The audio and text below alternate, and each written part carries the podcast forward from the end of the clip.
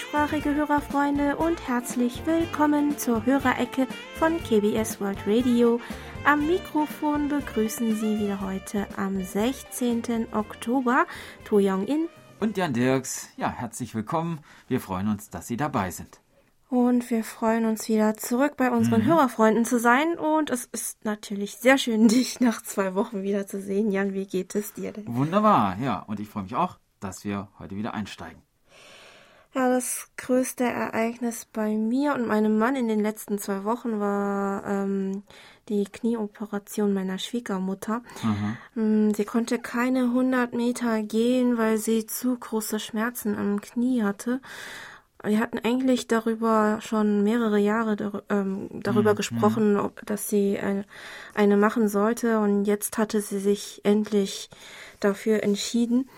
Ähm, nach zwei Wochen hat sie jetzt an beiden Seiten ein künstliches Kniegelenk mhm. bekommen.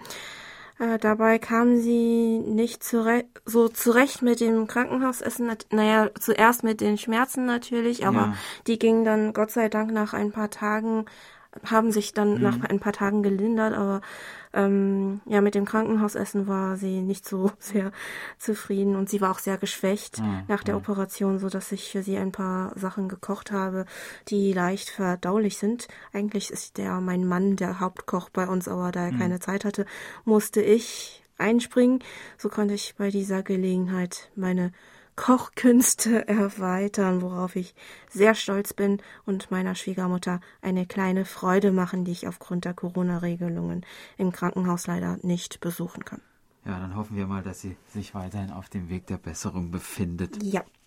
Inzwischen ist auch eine erfreuliche Nachricht für die Redaktion und unsere Hörerfreunde eingetroffen. Und zwar nimmt die koreanische Post nun endlich auch kleine Pakete zum Versand nach Deutschland an. Wir werden also die kleinen Geschenke, einschließlich der Monitorgeschenke im Laufe des Monats nach und nach abschicken können.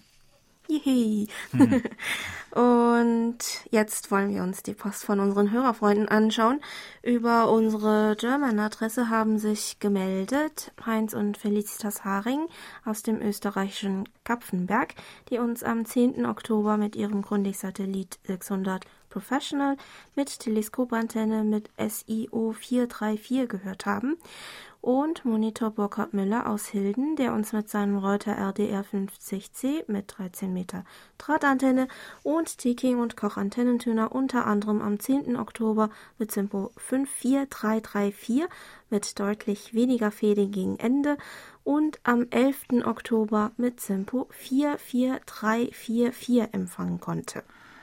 Monitor Dieter Feltes aus Pürbaum konnte uns am 21. September mit seinem Sony ICF SW 7600G mit 10 Meter Langdrahtantenne mit SINPO 34333 empfangen und schrieb uns in seiner E-Mail Vielen Dank für die erhaltene QSL-Karte.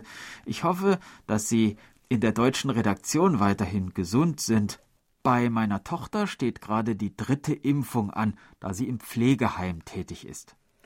Oh, schon die dritte hm. Impfung. Ähm, in der Redaktion haben wir teilweise jetzt die zweite Impfung hinter uns. Mhm. Ich bekomme meine zweite Impfung am kommenden Montag. Du auch bald, oder? Äh, bei mir sind es noch zwei Wochen, aber ja, ja ist es so in Sicht. Mhm. Ja, äh, ja.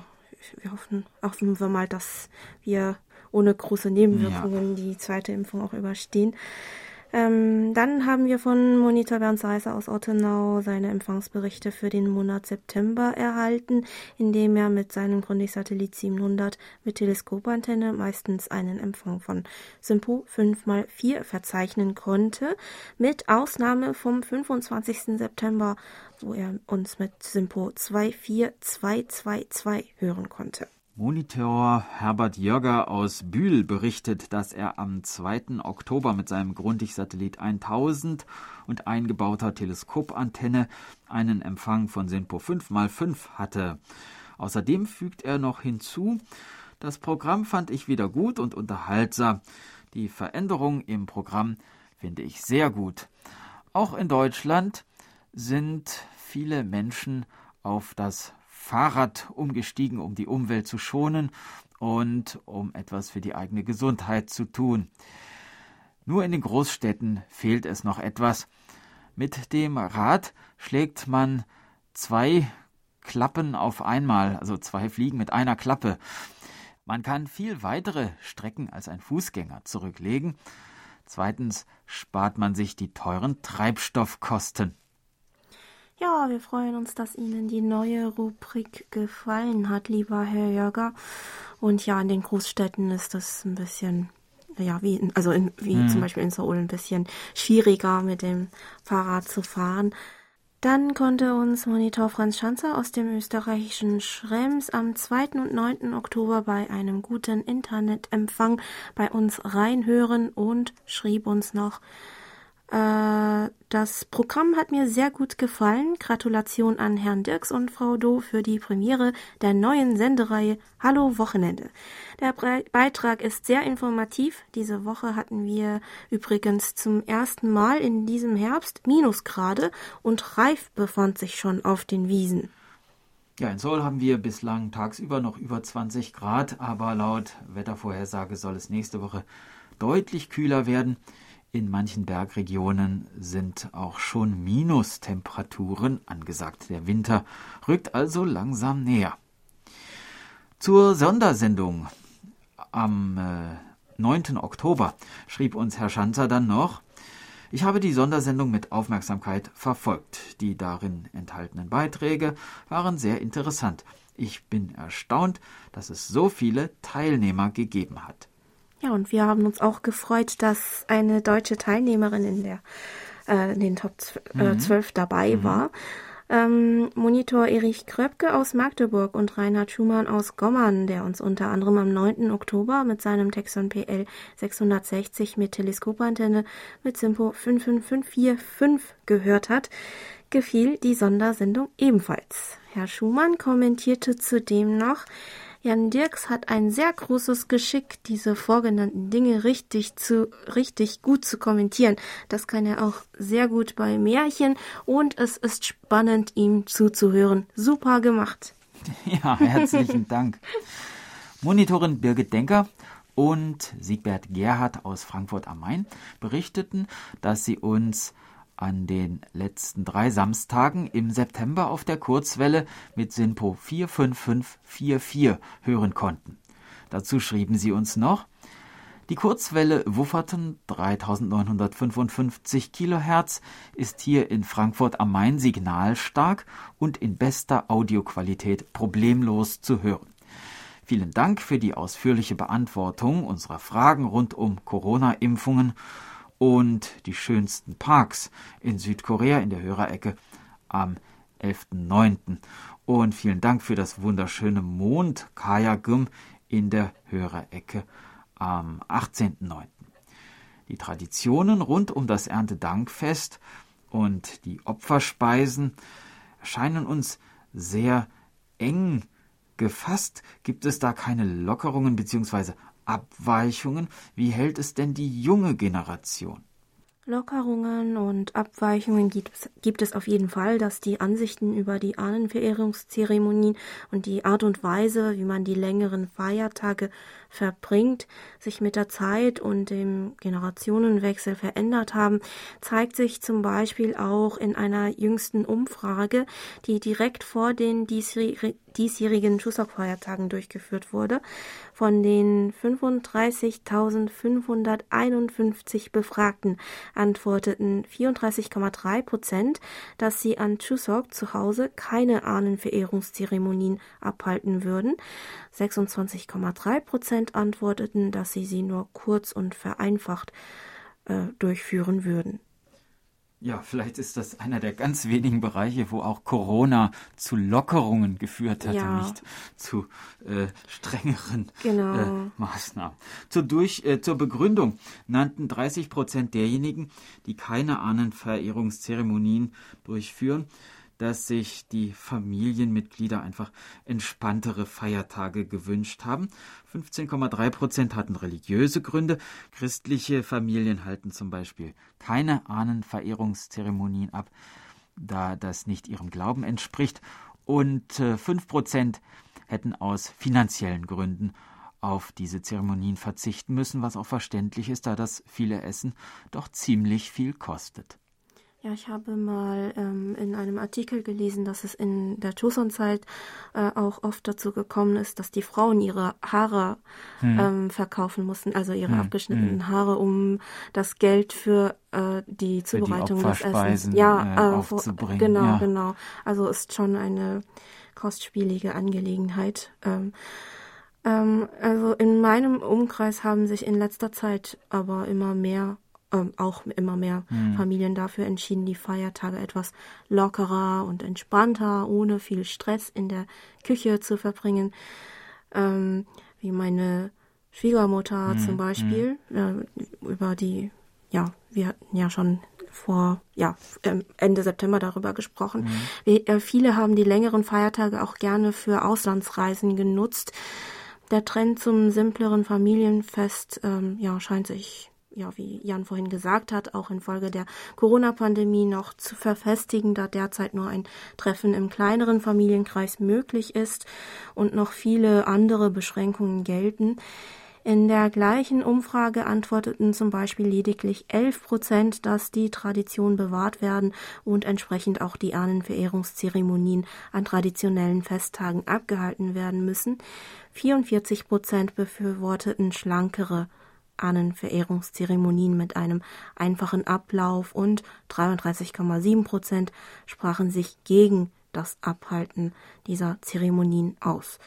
Aber auch Volkskunde-Experten und Historiker, die sich mit der traditionellen Kultur und Bräuchen auseinandersetzen, befürworten diese Entwicklung, die aus ihrer Sicht auch dem demografischen und kulturellen Wandel der Gesellschaft eher entspricht. An den Feiertagen sollten nicht die Ahnenverehrungszeremonien, sondern der Wert der Familie und das Zusammenkommen der Familien im Fokus stehen, so auch die Experten. Bevor es bei uns gleich weitergeht, wollen wir eine kurze Musikpause einlegen. Wir hören Choson Tango, gespielt von Jin Yun Kyung.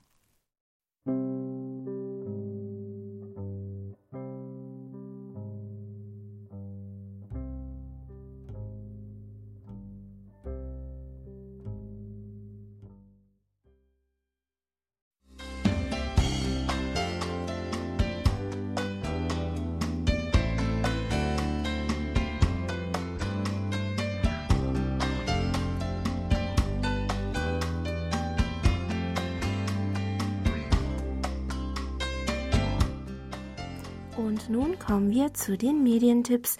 Auch diese Woche wieder ein großes Dankeschön an Monitor Erich Kröpke für die Zusammenstellung.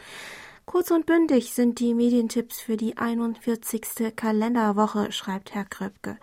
Der erste Fernsehtipp ist etwas für die jüngsten Zuschauer. Super RTL zeigt morgen am Sonntag, dem 17. Oktober um 12 Uhr den südkoreanischen Animationsfilm Rotschüchen und die sieben Zwerge aus dem Jahr 2019, eine koreanische Version von Schneewittchen.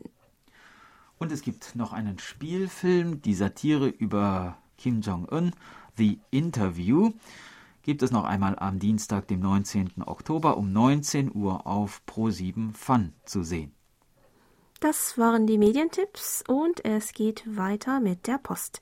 Über die Internetberichtsvordrucke haben sich diese Woche gemeldet Jonas Berg aus Deutschland, der uns auf der Kurzwelle am 9. Oktober mit Simpo 34334 gehört hat, Christian Terhorst aus Deutschland, der mit seinem Jesu FRG 100 mit Langdrahtantenne am 3. Oktober einen Empfang von Simpo 5x5 verzeichnete und Monitor Paul Gager aus Wien, der uns mit seinem Texon S2000 mit Teleskopantenne jeweils am 27. September, 30. September und 4. Oktober mit Simpo 5x4 jeweils empfangen konnte. Herr Gager hat uns zudem noch auf einen Artikel im Magazin der Süddeutschen Zeitung vom 1. Oktober aufmerksam gemacht, in dem ein koreanisches Ehepaar vorgestellt wurde, das zusammen ein Grafikdesign-Studio leitet. Der Mann wurde in Berlin geboren und zog vor zwölf Jahren nach Seoul, wo er seine Frau traf. Herr Gaga schreibt uns, dass eines von den Bildern sie im Massagesessel gezeigt habe. Und darunter werde noch erwähnt, Massagesessel sind in Koreas Wohnungen sehr beliebt. Diesbezüglich kommentierte Herr Gaga noch, entspannen sich Redaktionsmitarbeiter auch gerne in einem Massagesessel zu Hause? Schaut gar nicht so billig aus, so ein Massagesessel. Ja, also Massagesessel mhm. sind in Korea schon sehr ähm, beliebt geworden, vor allem in den letzten ein, zwei Jahren, weil viele wegen Corona einfach auch mehr Zeit zu Hause verbringen. Ähm, sie gehören auch zu den beliebtesten Geschenken für die Eltern zum Elterntag mhm. zum Beispiel. Aber wie Herr Gaga schon richtig geahnt hat, ein solcher Sessel ist schon sehr teuer. Hm, je nachdem, mit welchen Funktionen der Sessel ausgestattet ist, variiert die Preisspanne zwischen 1,2 Millionen Won, also etwa 870 Euro und um die 7 Millionen Won, also knapp 5100 Euro, mhm. also so im Durchschnitt. Ähm, aufgrund des hohen Preises bieten die Firmen auch einen Mietservice an, von dem auch ziemlich viele Gebrauch machen. Es hängt wieder von der Marke und Mietdauer ab, aber im Durchschnitt kann man einen solchen Sessel für drei bis fünf Jahre für eine Monatsgebühr von etwa 30 bis zu 110 Euro von der Firma mieten. Mein Mann und ich haben uns auch überlegt, ob wir uns einen anschaffen wollen, weil ich so viel am Schreibtisch sitze und er auch immer Rückenschmerzen hat. Aber wir haben es dann doch aufgegeben, ah. weil wir keinen Platz in der Wohnung haben. Solche Sessel mhm. sind halt auch ähm, sehr äh, ja, platzeinnehmend. Ja, ja. Dann haben wir noch Empfangsberichte von Monitor Nuri Streichert aus Hildesheim bekommen, der uns auf der Kurzwelle am 2. Oktober mit SINPO 43333 und am 3. Oktober mit SINPO 5x4 empfangen konnte. Zunächst berichtete uns Herr Streichert über den Stand seiner eigenen Kurzwellensendungen. Nach dem großen Erfolg der Musikallee reaktiviere ich am 11. Oktober auch meine Stilgitarre. Zeit wird wieder 19 Uhr UTC sein. Wegen des großen Erfolges der Musikallee wird es im Oktober erstmals auch einen Wiederholungstermin geben. Es ist dann Samstag, der 23. Oktober um 15 Uhr UTC. In beiden Fällen ist es die Frequenz 6007. 70 Kilohertz. Ich werde wohl in den nächsten Monaten immer am zweiten Montag des Monats auf Sendung gehen und mal sehen, wie der Samstagstermin läuft. Ansonsten war es eine ruhige Woche. Mir ging es wie Robinson Crusoe. Ich wartete auf Freitag mhm. und dann auf das Herz des Wochenendes, den Hörerbriefkasten von GBS World Radio. Ja, wahrscheinlich äh, kam erst einmal die Sondersendung die Ihnen hoffen, hoffentlich ebenfalls gefallen hat, lieber Herr Streichert. Aber wir freuen uns natürlich sehr, dass die Hörerecke für Sie das Herz des Wochenendes sein darf. Mit dem nächsten Empfangsbericht vom letzten Wochenende konnte Herr Streichert uns dann auch gleich über das Ergebnis der neuen Sendung berichten. Er schreibt, Gestern lief die neue Stilgitarre. Leider war der Empfang teilweise witterungsbedingt nicht so gut. Es kamen bis heute nur fünf Empfangsberichte. Aber es gibt ja am 23. Oktober um 15 Uhr UTC noch die Wiederholungsausstrahlung. Schauen wir einfach mal. Die Musikallee für den 8. November ist bereits aufgezeichnet. Die EQSL habe ich auch schon fertig. Das Motiv geht dann in höhere Sphären. Beim Hören der neuen Rubrik Hallo Wochenende ist mir die Idee gekommen, dass Jan doch einfach in der Sendung Hallo Wochenende seine Rubriken vereinen könnte. Am Wochenende kann man verreisen und hat dann auf Reisen halt Freizeit. Dann müsste das Programm heißen Hallo, was mir am Wochenende hier Schönes in Korea einfällt. naja, vielleicht doch etwas lang der Titel. Aber schön an der Rubrik finde ich, dass ihr sie jetzt zu zweit macht. Ja, jetzt muss Jan nicht mehr einsam im Studio mhm. sitzen für die äh, kurze Zeit. Ja, und du auch nicht. Es ist ja eigentlich auch deine Rubrik. Das Manuskript stammt von Jongin. Das möchte ich an dieser Stelle nochmal ausdrücklich ja, betonen. Wir machen das halt zusammen. Ich bin nur der Sidekick. Ja. Naja, aber diesen Titel hätten wir, also diesen Titel von Herrn Streichert, hätten wir vielleicht als Übergang von mhm. Schön hier auf Hallo Wochenende nehmen können, da wir ja dieses Mal dem, mit dem Fahrrad in Seoul unterwegs sind. Naja, ähm, ja, aber leider sind wir ja schon in der zweiten Folge. Ähm, passend zu dem schönen Herbstwetter, das wir derzeit in Seoul haben, werden wir wahrscheinlich in den ersten paar Wochen noch draußen unterwegs sein, mhm. aber danach wollen wir Ihnen natürlich auch andere Freizeitaktivitäten vorstellen. Monitor Heinz-Günther Hessenbruch konnte uns am 2. Oktober mit seinem Lextronics E1 mit Teleskopantenne mit SINPO 5x3 empfangen und schrieb uns, bei gutem Empfang habe ich Ihre Sendung gehört. Hallo Wochenende hat mir gut gefallen. Der Start ist Ihnen gelungen. Hier ist es so, dass stillgelegte Bahntrassen zu Wander- und Radwegen ausgebaut werden. So kann man stundenlang Rad fahren oder spazieren gehen. Selbst in den Städten haben die Radfahrer ihren Platz gefunden. Leider kommt es immer wieder zu schlimmen Unfällen. Die Radfahrer sollen vollwertige Verkehrsteilnehmer sein, klarer Fall, mit allen Rechten und Pflichten.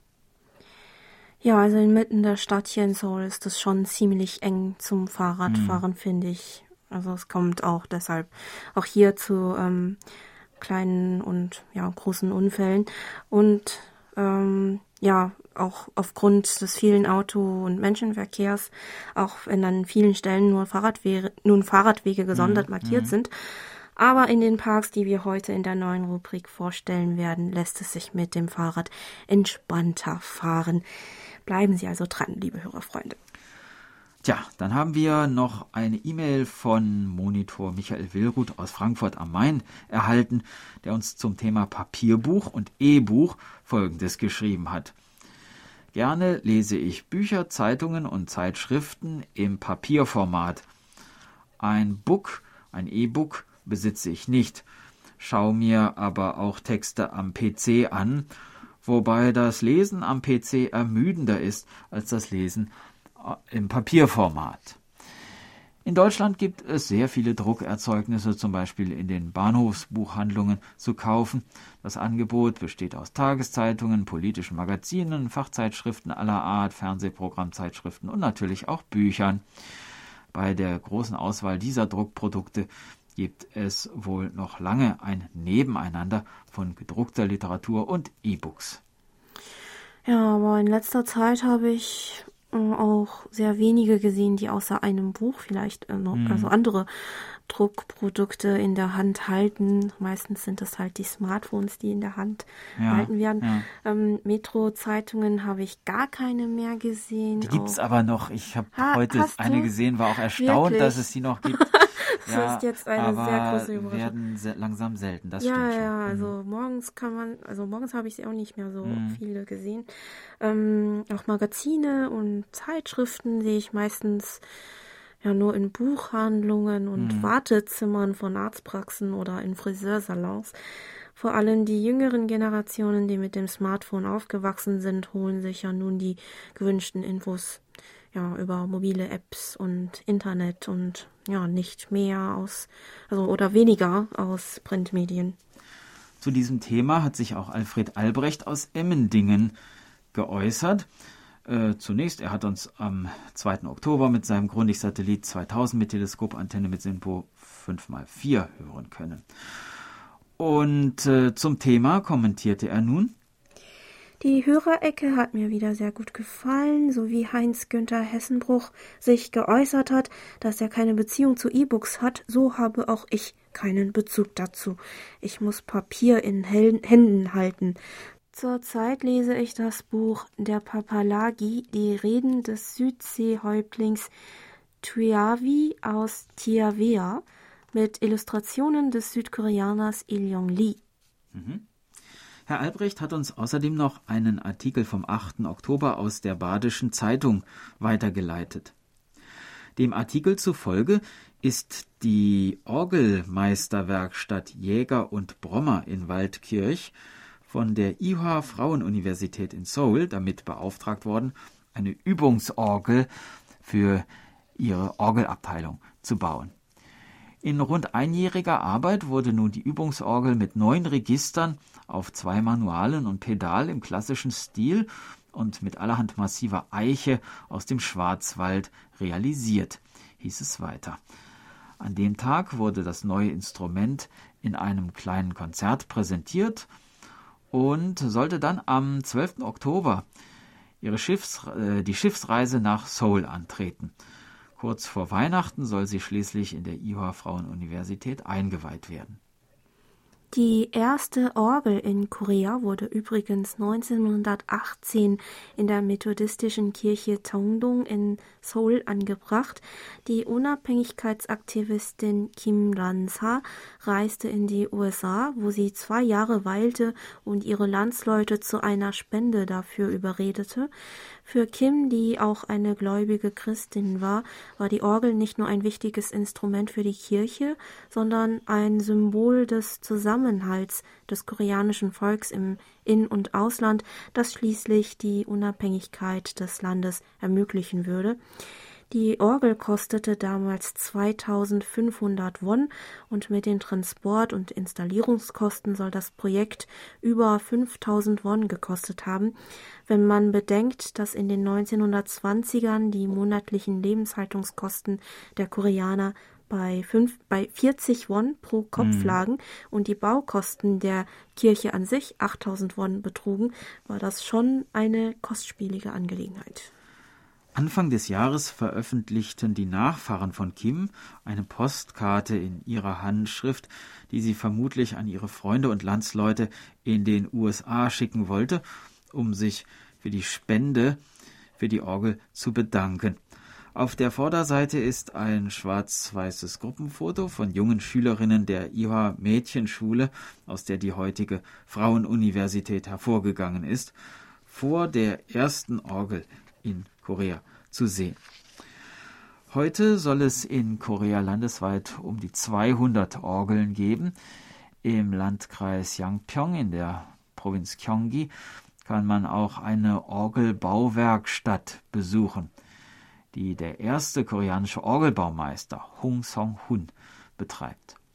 Hong machte seine Ausbildung in Deutschland bei Johannes Kleis Orgelbau und wurde 1997 äh, Meister. Seitdem er wieder zurück in Korea ist, versucht er die Klänge von traditionellen koreanischen Instrumenten mit der Orgel in Einklang zu bringen. Ein Video von ihm und seiner Arbeit können Sie übrigens bei Interesse auch auf YouTube anschauen, wenn Sie das Suchwort Hong Song Hun Orgelbau eingeben. Das Video ist mit englischen Untertiteln versehen. Hong und seine Interviewerin sprechen auf Deutsch.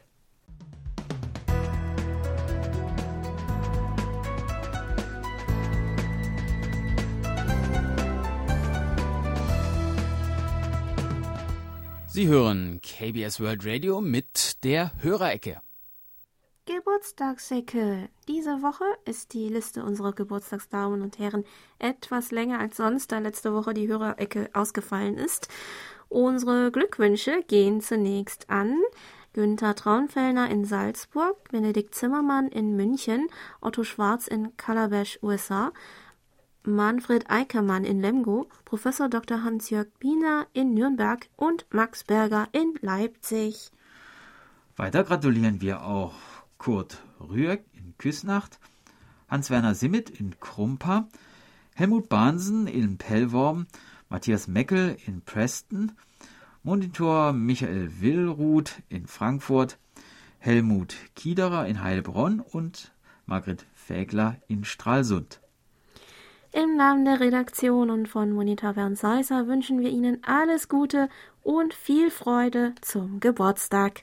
Begleitet werden unsere Glückwünsche von Pom Jorum Karl Kjol und Bravo My Life.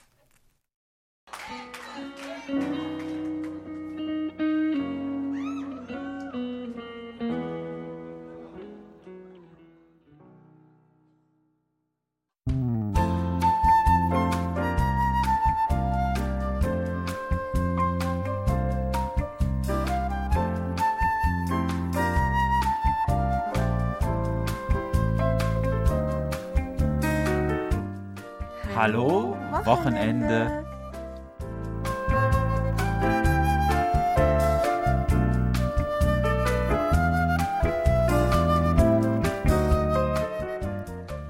Endlich wieder Wochenende. Weg vom Schreibtisch und auf geht's an die frische Luft. Gerade rechtzeitig hat auch der Herbstregen aufgehört. Der Himmel ist noch leicht bewölkt, aber vielleicht ist das sogar noch besser für unseren nächsten Ausflug mit dem Fahrrad in Seoul. Die Route, die wir Ihnen heute vorstellen wollen, liegt gar nicht weit weg von unserem Studio. Sie beginnt nämlich im Hangang Park Yangha im Westen von Yeouido.